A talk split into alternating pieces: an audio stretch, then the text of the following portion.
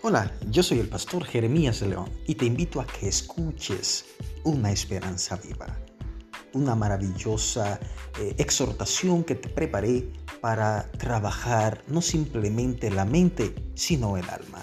Una esperanza viva con el pastor Jeremías de León.